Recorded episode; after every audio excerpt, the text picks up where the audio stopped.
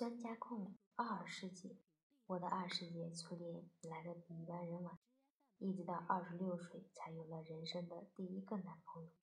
倒不是因为差劲没人追，事实上，你长相温婉可人，名牌大学硕士毕业，工作稳定，收入可观，兴趣广泛，会弹琴，竟然还做得几样可口小菜，堪称黄金剩女。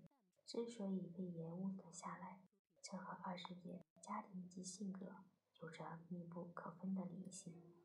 二师姐出生于知识分子家庭，从小接受正规教育。上高中那会儿，曾经私底下爱慕过班上风头甚劲的副班长。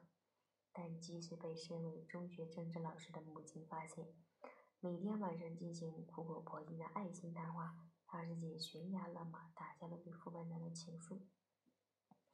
从此，一心向学，一举考上了重点本科，并一路读下了，直到硕士毕业，依然天真如湖水，脆弱如羔羊。二师姐的母亲这才慌了神，精挑细选之下，安排了自己得意门生中的一位，无论家世、人品、学历、工作，都与二师姐相匹配的公务员与之相亲。二师姐对公务员既无特别好感，也无恶感，双方不咸不淡，见了几次面，公务员对二师姐倒是很热情，于是便确定了恋爱关系。虽然他本人除了那次无疾而终的暗恋之外，并没有什么恋爱经验，但是二师姐爱好收集各种杂志，并且对其中的知心姐姐专家热线言论奉若教条。深信不疑，认为这些专家们总结出来的历史切身经验，足够用来应付这些突如其来的男朋友。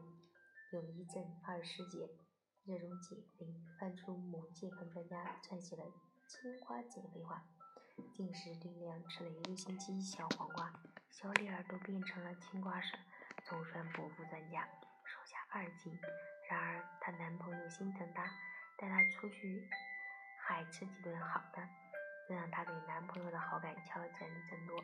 但是两个月下来，好不容易瘦掉了两斤肥肉，又赶上来了，而且还胖了三斤。二师姐悲愤自语，减肥也就此告一段落。她的男朋友不是很介意这三斤肥肉，还主动向她承认了母刘小姐最近频频向她短信传情一事。对于这个潜在的经历，二师姐第一个念头是警告男朋友与刘小姐保持距离，第二个念头是找这位刘小姐谈谈话，表明男朋友已是名草有主的人。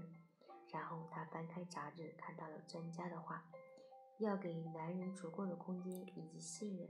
二师姐打消了这两个念头，丝毫没有表现出不快，亲切又俏皮地称这位小姐为牛皮糖小姐。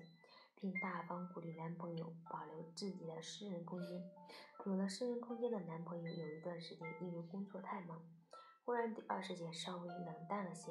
二师姐又翻开某某情感专家的分手信号手册，来按因素一一一对照，越看越觉得男朋友可疑。专家都说了，爱情里的事历来都是谁先主动，谁输谁先离开谁赢。二师姐失恋也不能失了身份，决定要做一个感情的胜利者。一次蓄谋已久的约会过后，二师姐把男友挡在了门外。分手吧，她说。男朋友愣了一下，正欲问个究竟，二师姐毅然决然地关上了那道门。男朋友在门外站了一会儿，居然就走了。二师姐趴在门后的猫眼上，看着男朋友消失在楼道里的身影。心情细腻，刚刚升起的一丝隐秘的欢欣，渐渐被一种莫名的惆怅所代替。等他回过味来，打开门，不顾一切的追出去时，人已经走远了。二师姐这才发现，不知什么时候起，自己对男朋友已经有了很深的感情。然而专家竟然没有预测到，她凄凄等了一个月，并不见男友主动来示好。更为光火的是，还传来了男朋友与牛皮糖小姐。出双入对的消息，二师姐怎么也想不明白，自己读了洋洋洒洒数万字的爱情兵法，练了三十六计，岂能七十二招，竟然敌不过一粒黏糯米的牛皮糖小姐。这才意识到自己是失败者，追悔莫及，又不屑跑去哭求男朋友回心转意，一时间不知如何是好。跑到楼下小卖部买了一瓶五十六度红星二锅头，随即一萃方用，一了百了，事业二师姐悉数。涂抹完毕，躺在床上掖好被角，将手机放在伸手可及的位置，凛然灌下半瓶高度小二。几分钟，腹痛难忍，脑子倒是十分清醒，赶紧摸出手机拨打了幺二零。二师姐失去了男朋友，结束了她短暂的初恋，又酒后未出现，在医院躺了半个月，可谓祸不单行。出院时跑到护士台称了一下，居然瘦了六斤。